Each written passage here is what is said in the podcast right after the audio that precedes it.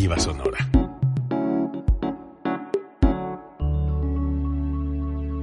Código Libre.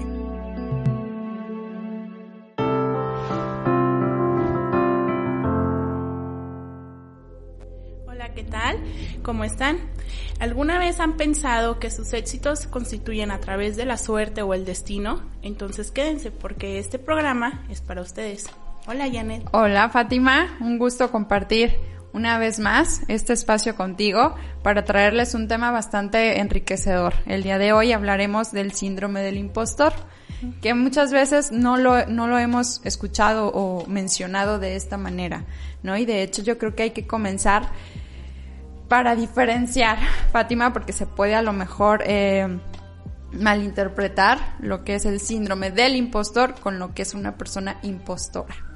¿No crees? Sí, claro, este, yo creo que un tema bastante interesante, porque de cajón a mí cuando me mencionan síndrome del impostor, pues como que tu referencia se va a esta parte de alguien que engaña o alguien este que está usurpando algún lugar o así, lo cual no tiene nada que ver, o sea, sí, pero no va por ahí esta referencia. Exactamente, porque si bien la, la parte de, del impostor o una persona impostora es esta persona que de manera consciente, Fátima, justamente crea eh, logros ficticios, este, alguna, no sé, eh, en la parte profesional, tal o cual nivel académico, pero esto lo hace a nivel conciencia, porque obtiene un beneficio. Lo contrario del síndrome del impostor. Sí, cabe destacar que el síndrome del impostor generalmente se, se basa con personas que no reconocen precisamente sus logros, es la mayor característica, realmente no se la creen, siempre están pensando que alguien más puede hacer su trabajo mucho mejor, que ellos, este, que no son competentes o incluso si trabajan este súper bien, este, piensan que lo puede hacer mucho mejor, pero no en base de querer mejorar, sino desde no ser suficiente. en, también este, cuando las personas de repente llegan con ellos y le dicen, oye, este, habla súper bien o me gusta mucho este trabajo que realizas, es como que, ay, no se lo creen. Entonces, este sí hay, que hacer esta diferencia, pero generalmente también son personas que no se ameritan lo que han luchado, lo que han trabajado, sino que piensan precisamente como mencionamos en un principio, que es el destino o la suerte, que si les va bien es porque, ay, tuve buena racha y, por lo contrario, si les va mal, ya me lo esperaba. Es lo, lo, normal, es lo que puedo esperar. Así es, justamente como tú bien lo mencionas, Fátima, demeritan sus logros. Esta parte de que no confían obviamente en sus capacidades y eso viene acompañado de una baja autoestima. lo que trae un malestar emocional. Entonces, justamente sus logros, cualquier esfuerzo, no, o sea, no, no lo validan, sino totalmente lo contrario, lo invalidan. Cualquier acto, por mínimo que sea, para ellos es insuficiente. Y fíjate que esto viene acompañado también de mucha culpa. Culpa en cuestión de que, por ejemplo, una persona que tiene un, sueldo este favorable, un sueldo estable, y es como de que, ching, no me lo merezco. No, o que por ejemplo, no sé, este, algún aumento de, de sueldo o algún, este, que lo muevan de algún puesto, algún, este, no sé, algo así, es como que no me lo merezco. No, no merezco que me esté yendo bien porque ellos desde el principio es como que no puedo hacer las cosas o no soy suficiente o de algo tengo que vivir, ¿no? También he escuchado mucho esa frase. Sí, eso es algo que, que solemos escuchar muy a menudo, Fati, porque también en, en esta parte de, de, la persona que padece este síndrome del impostor tiene una visión totalmente muy distorsionada de sí mismo, ¿no? Sí. O sea, la realidad es otra para él. Ajá, y fíjate que precisamente se llama síndrome del impostor porque constantemente tienen un sentimiento o una sensación de ser descubiertos, que en cualquier momento la van a regar o en cualquier momento este no van a hacer bien su trabajo y los van a descubrir. Precisamente por, eh, por eso este a raíz de eso viene el nombre de, del síndrome, del, síndrome del impostor. Ahorita hemos mencionado eh, la parte de la baja autoestima acompañado de culpa y vamos a agregarle otro, Fati, que considero que también ahorita que tú mencionaste esto va muy, va muy de la mano y es muy oportuno, la parte del miedo constante de la persona. ¿No? Sí, sí, sí, es un miedo constante al, al fracaso, al precisamente ser descubierto y miedo constante a esperar lo peor. Sí. O sea, realmente son personas que tienen para todas las cosas una connotación muy negativa del, o una percepción muy negativa de las cosas. Exacto, y que realmente no le tomamos esa, esa atención. Pati, yo creo que demeritamos como esto a las, las personas que, que se menosprecian en ese, en ese aspecto, ¿no? Lo tomamos como, ay, muy negativo, ay, ay, este con su pesimismo. ¿Qué creen? Puede estar obviamente dentro de, de esta parte de, del perfil de del síndrome del impostor. Y sí, Janet, es muy común. Creo que allá afuera estamos este, acostumbrados precisamente a no saber recibir elogios o no saber recibir este reconocimiento, incluso el no tener el, este autorreconocimiento con nosotros mismos. Claro. Entonces, este síndrome se disfraza muy fácil.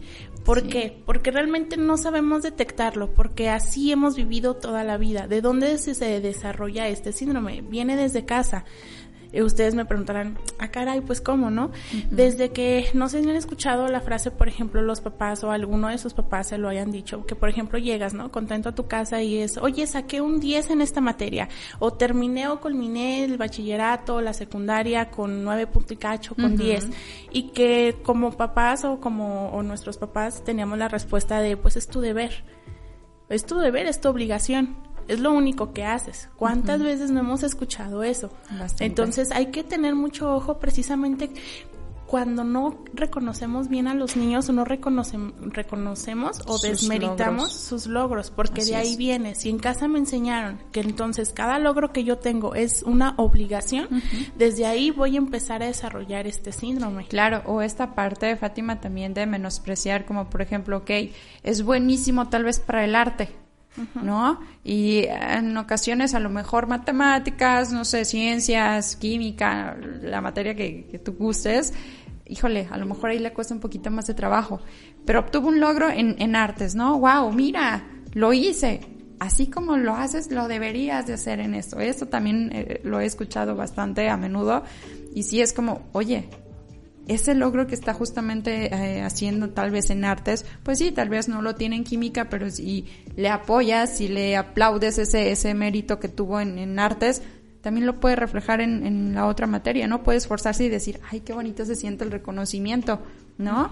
Le voy a echar más ganas, vaya, como motivación, por así decirlo. Sí, y sobre todo en las áreas donde a todos, este, yo creo que a todos nos, nos falta un poquito en algunas áreas, este, no verlas como un no puedes o es tu debilidad, sino al contrario, un área de oportunidad donde tú puedes crecer y donde puedes aprender. Entonces, fíjate que esto también viene acompañado de, de personas que son muy críticas consigo mismas, pero en, en mal plan, o sea, como lo acabas de mencionar en el ejemplo de, ok, tuve un 10 en artes, pero un 5 en química, eh, ni siquiera se fijan en que tuvieron este reconocimiento. Es como que ves otra vez el 5 en química, o ya sabía, o no sirvo. O sea, de verdad son muy duros consigo mismos. De Exactamente. Y se comparan con los demás. Ahí también viene la comparación con los demás y se sienten inferiores a ellos. A todo mundo lo ve mucho más elevado que a él. Claro, este, esto también viene acompañado de un sentimiento de inferioridad muy grande. y fíjate que no solo es en el trabajo, Janet, también esto se, se, pasa también a lo de las parejas, a decir, yo no merezco una buena pareja, yo no merezco el tener una pareja este, a mi lado, o por el contrario, sin una pareja yo no soy nadie. Entonces, no nada más enfoca este síndrome en el trabajo, en los logros personales, sino que también va relacionado con nuestra esfera. Claro, así es. Eh, como tú bien lo mencionabas, Fátima, otra señal, vaya de alerta de esta parte del síndrome del impostor, es esta cuestión donde se ponen nerviosos o incómodos justamente cuando tú les haces un reconocimiento de su trabajo.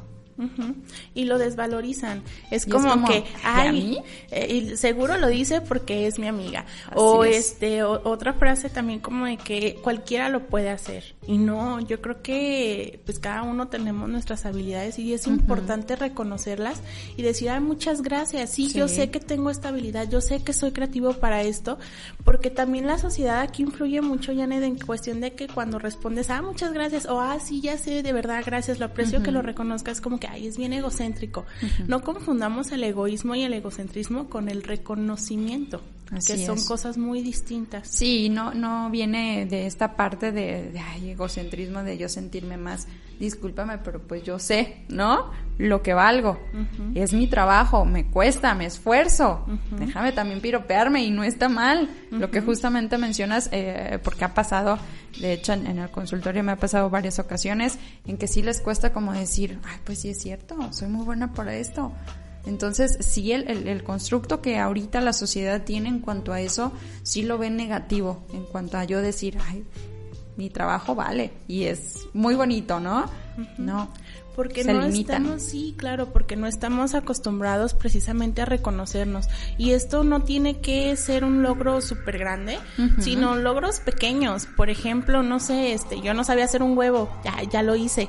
Eso es un logro. A lo mejor la primera no te sale, ¿no? Pero la segunda ya, ah, ya la encontré Pero el intento de es un, es un logro. Y siempre fíjate que tenemos la creencia de que para hacer un reconocimiento, para hacer un logro, para hacer un éxito, tiene que ser algo súper wow. Perfecto. No, a veces no nos damos cuenta que el hecho de despertarnos todos los días, eso también es un logro. Así es.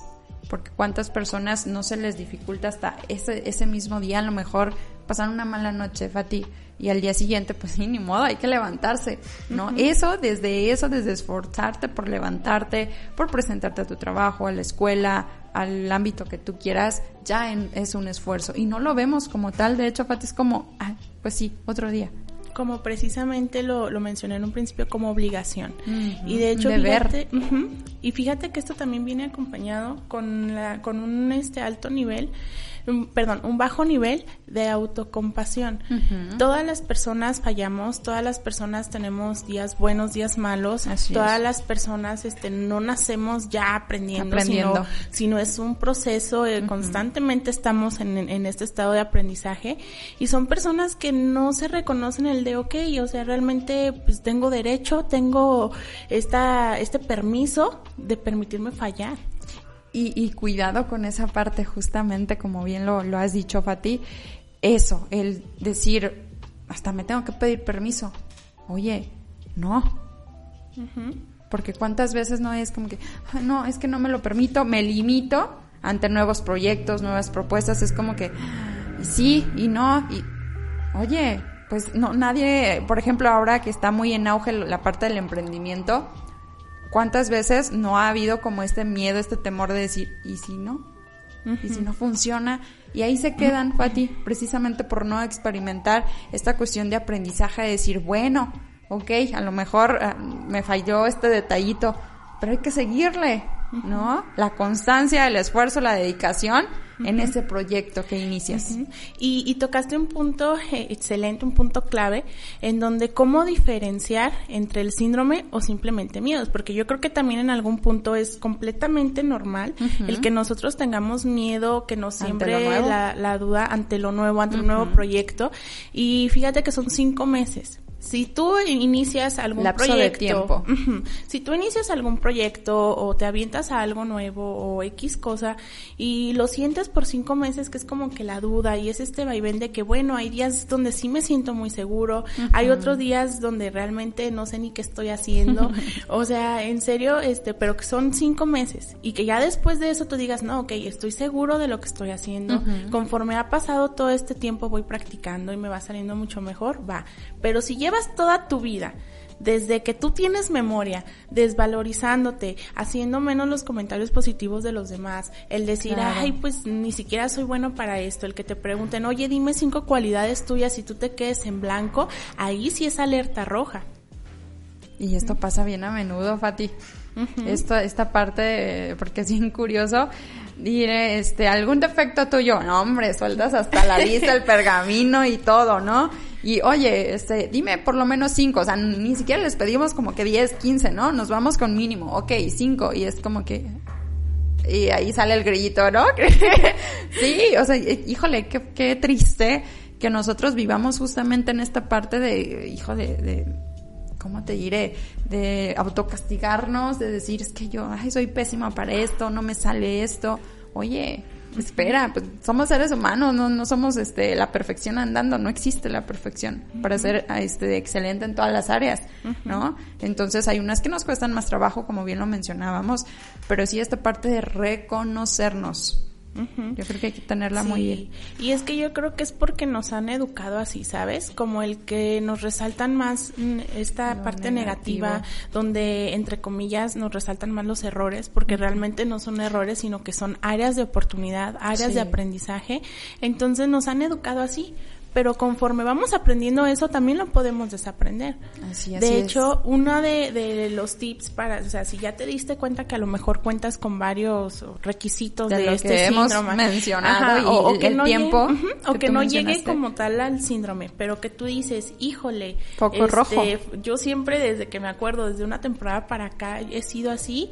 Este, una cosa que te puede ayudar mucho es la parte de que hagas una lista y pongas a lo mejor todos tus logros, desde que tú tienes memoria o lo que tú consideres un logro. y como, como dije hace un momento, no tiene que ser un logro guau. Puede ser desde que terminé la primaria, desde que eh, me abroché las agujetas, desde que me supe lavar el cabello, desde que me supe lavar los dientes. O sea, cositas pequeñas que sean significativas para ti y ponerlas en papel y tener cerca esa lista. ¿Por qué? Porque a veces nos olvida. Y a veces es necesario voltear a ver y decir, híjole, sí es cierto Sí, así es, tenerlas de hecho es muy recomendable eh, al momento de que tú inicias tu, tu, día o al despertar, pues tenerla luego, luego a la vista, ¿no? Para que sea lo primero que justamente eh, ves, para que te motives, para que te alientes, para que digas, ay, pude lograr eso, el día de hoy puedo lograr aún más. ¿No? Pero sí es muy importante que tengamos en cuenta esta parte que tú nos mencionaste bien, Fati, lo que es la, el tiempo de duración de estos este, malestares que hemos estado mencionando ahorita. No es, eh, no es que, ay, ok, ya tengo esto y ya. No, recuerden, eh, nosotros para catalogar algún síndrome, este, alguna enfermedad ya mental como tal, sí es eh, obviamente valorada en un tiempo, ¿no? No podemos decir nada más, ay, sí, ya tienes estos tres y listo, no. se, se, valora con ciertos este, puntos, con un rango de tiempo, entonces para que no crean que nada más es, ay, ya, ya tengo el síndrome. No. claro, sí, para todo hay ahora sí que requisitos o ciertos factores donde los tienes que tener ciertos rasgos. Este, pero igual, este, si tú dices, híjole, pues como que sí, a lo mejor no el síndrome, pero sí, sí es importante que empieces a trabajar en ti, porque si tú no lo haces, nadie más lo va a hacer. Otra cosa muy importante que ayuda es la parte de empezar a hacer connotaciones positivas. Por ejemplo, en esto que decíamos, son personas que no son conscientes de lo positivo que tienen, sino más bien de lo negativo. Entonces, es empezar a decir, a ver, hoy qué hiciste bien. Y en la noche, puede ser en la noche o en el día que tengas un momento. a dormir, ¿no? Hacer como un pequeño checklist y decir, ok, ¿de qué, ¿de qué me estoy dando cuenta? De que poco a poco hice hoy bueno en el día. ¿Para qué? Para precisamente hacerlos conscientes, porque las personas que presentan este síndrome no son conscientes de todos sus logros, no son conscientes del esfuerzo y lucha que los ha llevado a, como mencionábamos. Es un, este, es un constante de, ay, este, la de las cartas me dijo, me hice una limpia, este, es, no sé, me fue de chiripa. los caracoles el café. Y no es como que no se dan cuenta ni se reconocen, ok, pero cuánto le puse de esfuerzo, cuánto me desvelé estudiando, cuánto me puse de empeño, cuánto me esforcé, no lo alcanzan a ver. Exactamente, Patti, y también ahorita sumándole esto que tú acabas de mencionar, eh, creo y considero importante el cuestión de hacer consciente el cómo nos hablamos nosotros mismos porque de hecho esto, esto ha sido charla entre nosotras fuera de, de esta parte de, oye, cuidado, ya te escuchaste cómo te hablaste, ay no, es que qué tonta, con simples comentarios como muy naturales que los tenemos muy este, pues muy inyectados en nuestra cultura, es como, ay no, qué tonta, o el día de hoy esto no me salió, qué feo, oye, Cuidado cómo te hablas. Acuérdense que el lenguaje crea realidades. Entonces, si tú todos los días te ves al espejo y dices, eres una tonta, esa va a ser tu realidad. Ay, qué fea, qué gorda. O sea, si resaltamos justamente estos defectos, cuidado, ¿qué le estamos inyectando a nuestra mente? Y más allá de inyectarle, lo hacemos realidad. En cambio, si yo me veo al espejo y digo, híjole, este, te ve muy bien esto, felicidades porque hiciste hoy esto, o tuviste una noche difícil, qué bueno que te levantaste a trabajar, oye, eso ya es otra realidad muy diferente. Sí, exactamente, Fati. De hecho, es, en esta parte de, de, la autoimagen, autoestima, todo esto va este, encaminado a la parte de distorsión, justamente en, la parte del síndrome del impostor. Sí, y fíjate que que también está esta parte de que son personas que piensan que no tienen el control de su vida que todo es circunstancial. Entonces, otra parte importante es que empieces a pensar como que tú tienes el control de tu vida, que cada decisión que tú tomes va a repercutir, Ajá, sea por ti y que va a repercutir En, en las situaciones que se te presenta. O sea, nada es al azar. Realmente, este, esto que las personas decían, hay, hay un destino, estamos destinados, claro que no. Nosotros decidimos eh, nuestro destino, por así decirlo, a través de las conductas que vamos haciendo y de las acciones que vamos tomando. Entonces, nada es el azar. El éxito no es azar, sino que es esfuerzo y es constancia, perseverancia. Entonces, no es que dices, ay, ya me salió porque tengo buena suerte, no, tampoco. Exacto. Eh, hay algo que antes se mencionaba mucho, Fati, esta parte de las patitas de conejo. Creo que sí eran patitas del conejo, no sé. Que daban suerte, Sí, algo así, ¿no? Entonces ya veías que la mayoría de la gente traía en su llavero, ¿no? Las patitas de, de conejo y no sé qué tanto, y que los budas y, y no sé qué. Este, híjole, la suerte no existe uno construye realmente eh, en esta parte qué es lo que quieres en tu vida, en base a las decisiones que tomas hoy, se van a ver reflejadas en el futuro, Fati. Y que precisamente ahorita que mencionas esta parte de las patitas de conejo, también son personas que tienden a tener rasgos muy supersticiosos. sí. Que, o sea, no se hacen responsables de sus acciones para lo bueno. Eh, es como de que, ay, ya sabía que estaba lloviendo, entonces por yo por mensa, este, que no agarré un suéter, no sé qué, y por eso llegué tarde al trabajo. ¿Me explico? O sea, son personas muy supersticiosas. Ah, es martes 13, entonces yo ya me programo de que me tiene que ir de la fregada ese día. Y cuidado, porque justamente es eso, tú ya te estás programando para que ese día no te vaya del todo bien. ¿no? Porque también existe esta parte, Fati, hay que, hay que hacerles ver que sí, uno mismo eh, se programa para tal o cual cosa, ya sea en, manera positiva o de manera que te va a ir de la fregada ese día, ¿no? Que es martes 13 y ya todo mundo... Ahorita fíjate que ya he escuchado menos, ¿eh? Pero anteriormente sí era como que, híjole, martes 13, ¿no? Híjole, ese día me va a ir de la fregada. O que tú mismo precisamente programas no necesariamente un martes 13, pero sí con ciertas supersticiones que a lo mejor tiene tu familia o que conforme vas creciendo, pero sí que tú sepas de cajón que tú creas tu suerte no es que dices, ah, o sea, sí hay situaciones que son circunstanciales y que no tuviste ningún control ante esas situaciones, pero por lo general tú decides qué hacer con tu vida, tú decides de qué manera vivirla, de qué manera llevarla. Entonces, para estas personas sí es muy importante decirles que ellas tienen el control. Y que, y que chequen, también es importante hacer la lista de que cada logro, ya mencionamos, primero que reconozcan cuál, ajá, reconocer qué logros tengo y después ahora sí basarte ¿Cuánto esfuerzo te costó terminar e-, este, este objetivo o llegar a esa meta. ¿Para qué? Para que poco a poco sean conscientes como que, híjole, no fue porque le caía bien a mi jefe o híjole, no fue porque era amigo de fulanito, sino fue por mi trabajo, porque e-, yo me esforcé. En esta parte yo creo que entra muy bien el en trabajar en el autoconocimiento, Fati. ¿Por qué? Porque si empezamos nosotros a hacer una pequeña retrospectiva, eh, indagar un poquito en nuestras habilidades, en nuestros talentos, de ahí hasta nos va a ser más fácil llegar al punto de decir, ah, tengo estos, este, estos talentos, tengo, soy hábil para esto, ya nos va a costar como menos trabajo el decir, logré esto, ¿no? Todo ahora sí que empieza como, eh, como te digo, es como una escalerita, ¿no? Porque no podemos de sopetón, como decía, hay personas que sí les cuesta bastante, me he topado en varias ocasiones el reconocer, el decir, ah, pues sí, sí lo hice yo. Ay, no, pero no es nada, o sea, no es mucho, o sea, desde ahí dices, ¿cómo no? Sí, fíjate que otra otra técnica se podría decir otra estrategia para precisamente ir ir superando, ir este trabajando en este síndrome del impostor es saber responder a los elogios. Por ejemplo, en esta parte que dices en connotación positiva. Si te cuesta mucho trabajo el decir, ay, sí, yo soy creativo, empezar por el gracias. No el decir, ay, no es para tanto, no, hay muchas gracias. O me da gusto que te haya dado cuenta, de verdad, gracias. O sea, si al principio te cuesta mucho trabajo, porque obviamente llevas años en esta dinámica, es va a ser imposible que lo cambies de la noche a la, la mañana. noche a la mañana, híjole, se les complica. Y es como que, es que no, no puedo. Y te desesperas y desertas y pues no, no es la idea.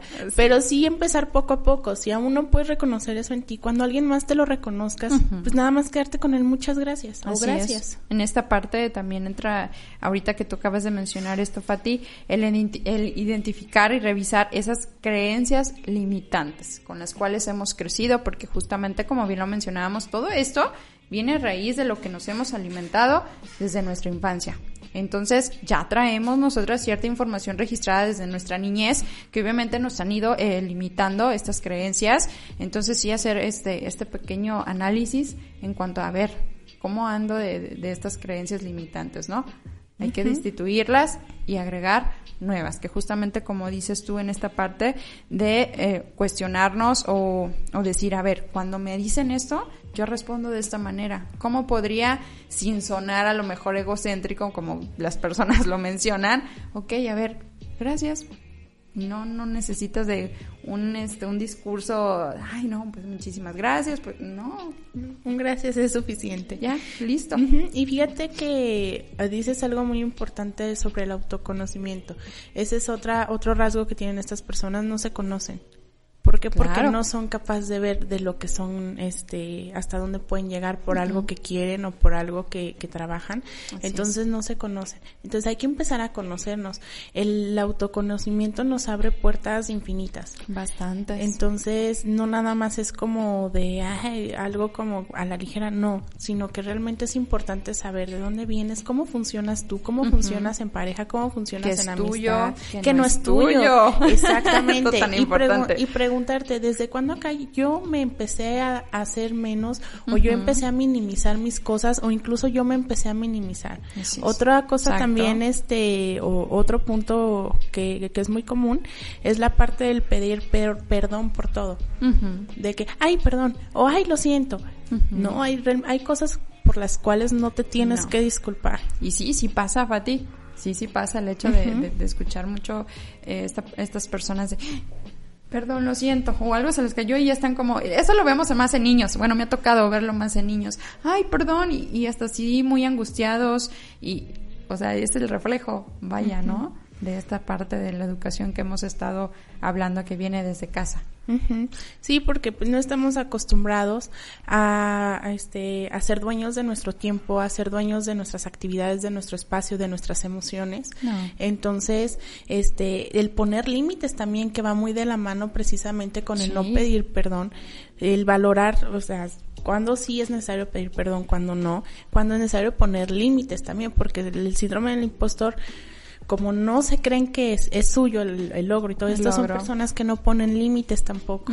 Que es como que, no, pues lo que tú digas, eh, pues yo no sé, ¿qué piensas acerca de esto? Ah, ¿Para qué te digo si va a ser malo? O no, ya ves que yo pienso puras tonterías, ¿no? También.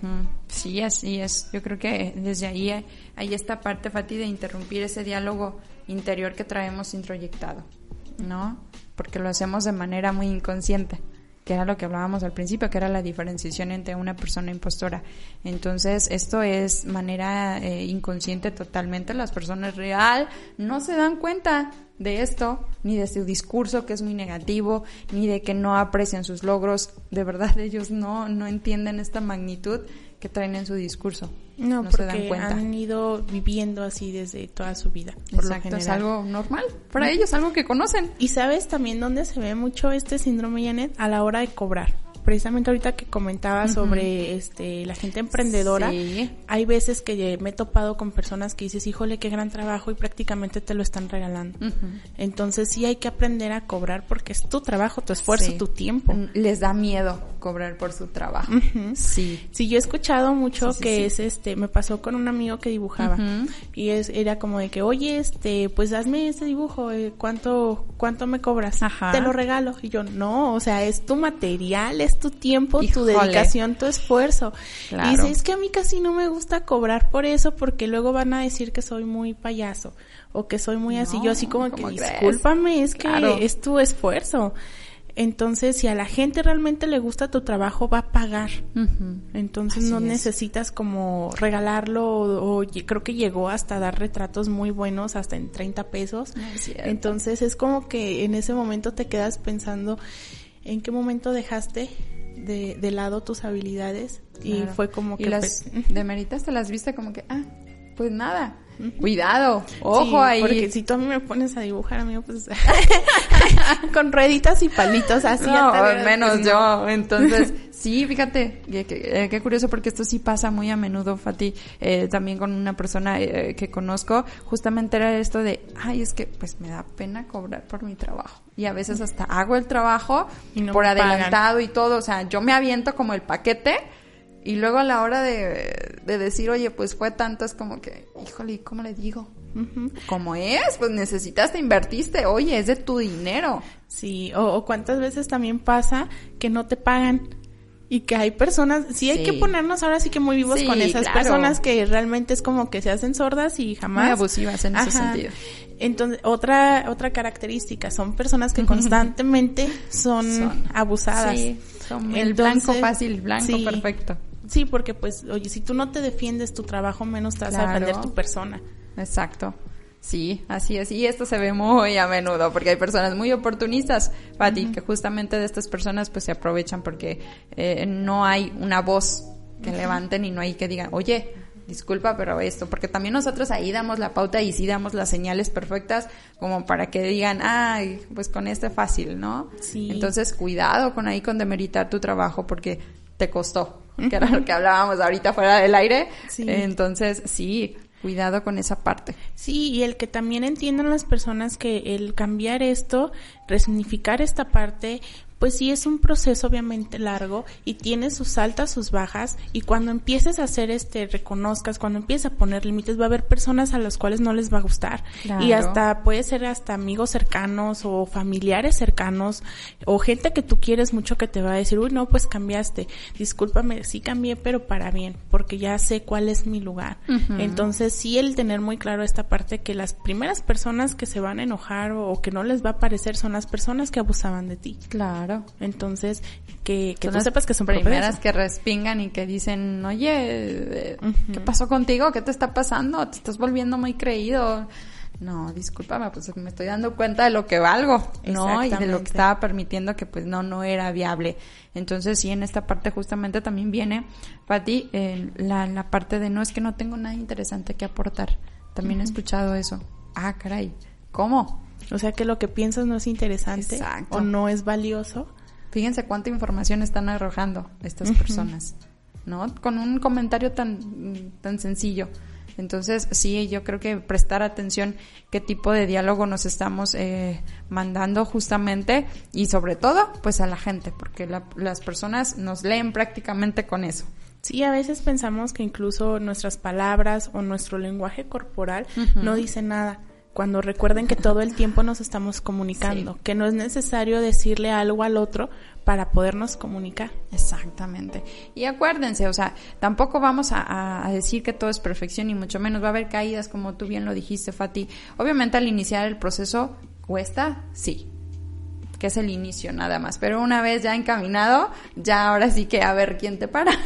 sí, y sobre todo cuando empiezas a hacer estos cambios para tu vida, que quitas ahora sí que las cosas que, que te estaban lastimando, que te estaban limitando y que empiezas a verte en realidad a verte desde otra perspectiva diferente, ahí es cuando tú realmente te enganches y dices, no, o sea, yo quiero mejorar.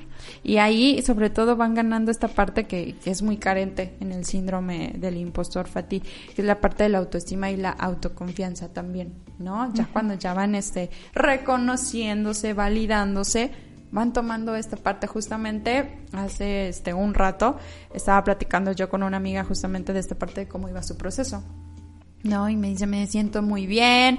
Eh, fíjate, lo que le llamó la, atención y es algo que viene muy a, a, la mano de eso que estamos hablando, Fati, de, oye, pues sabes qué, eh, hay una persona que ni nos hemos visto, nada más es como que hemos hablado y me dice que me nota diferente. Pero ni me ha visto, Janet. Y yo, pues sí, es la magia del proceso, ¿no? Que haces cambios que tú ni siquiera los notas. ¿Me explico? Pero las demás personas sí. Claro, y que ahí ahora sí que queda decir gracias.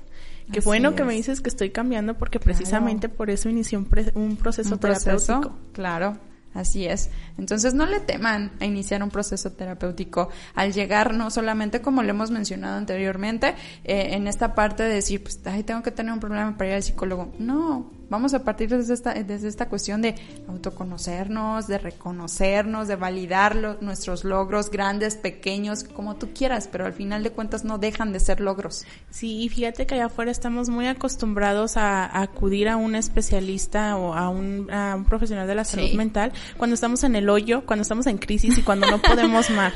cuando en realidad no. Y fíjate que este he tenido amigas que me dicen que están yendo a proceso y que dicen, "Ay, pues que ya no sé ni qué contarle, yo creo que ya me quiero dar el alta." Y precisamente en esas sesiones donde dices, "Ay, pues yo ya no sé qué más contar", es cuando ya después no, hombre, salen bien destruidas de sesión o salen dándose cuenta de muchísimas cosas que te quedas, "Wow."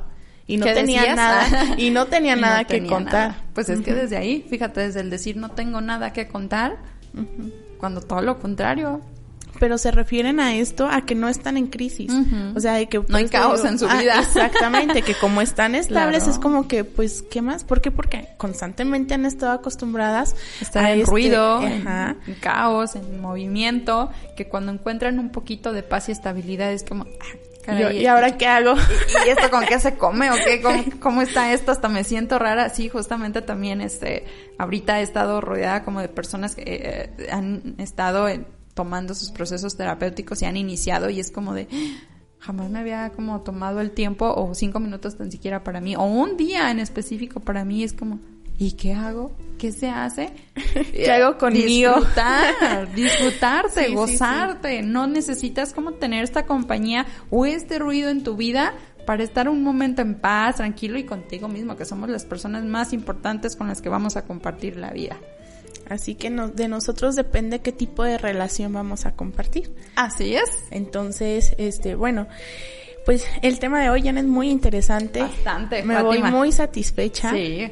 Porque creo que abonamos mucho en cuestión de técnicas, de información, de que si alguien allá afuera dijo, híjole, sí es cierto, pues ya, tiene, ya tiene alguna herramienta o algún, este, algún caminito por donde empezar. Sí, y acuérdense, esto que nosotros les estamos comunicando, este, a través de los podcasts, de las recomendaciones que llegamos a hacerles, eh, híjole, nada más es como que un pequeño granito de lo que todo, este, pueden aprender en terapia. Entonces dense la oportunidad de asistir a, un proceso eh, terapéutico individualizado y ahora sí se abordará eh, de manera personal las situaciones, ¿no? Porque no podemos generalizar. Esto que nosotros les damos las recomendaciones, pues es como... En general, es como, como una probadita, vamos, porque como bien tú lo dices, personalizado, porque puede haber personas que digan, híjole, a mí me choca escribir Así es. No, yo no. Yo más bien escuchándolo. O a mí me gusta más bien hacer este tipo de cosas. O no sé. Eh, precisamente por eso un proceso terapéutico es personalizado. Para ti no va a haber dos en otro mundo porque tú eres único. Así es. Y tus necesidades también son, únicas. Entonces, un gusto, Fátima, haber compartido este espacio nuevamente contigo y estar obviamente mandando esta información que yo creo que, híjole, es muy valiosa para todos hoy en día el hablar de este tipo de temas porque no los, no les ponemos como su etiquetita como tal. Como te digo, al inicio eh, era muy importante hacer esta diferenciación entre el síndrome y el impostor. Entonces, aquí ya les hemos dado la diferencia y qué es lo que lleva a, la parte del síndrome, que lo diferencia. Entonces, si por ahí ya hicieron checklist y quedaron con, con algunos focos rojos, vayan a terapia.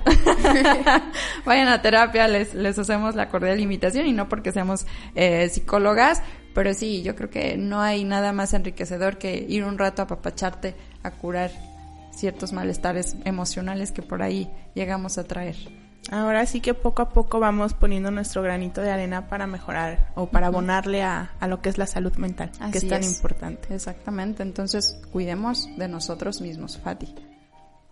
Nos vemos, Fati. Un gusto. Hasta el próximo miércoles.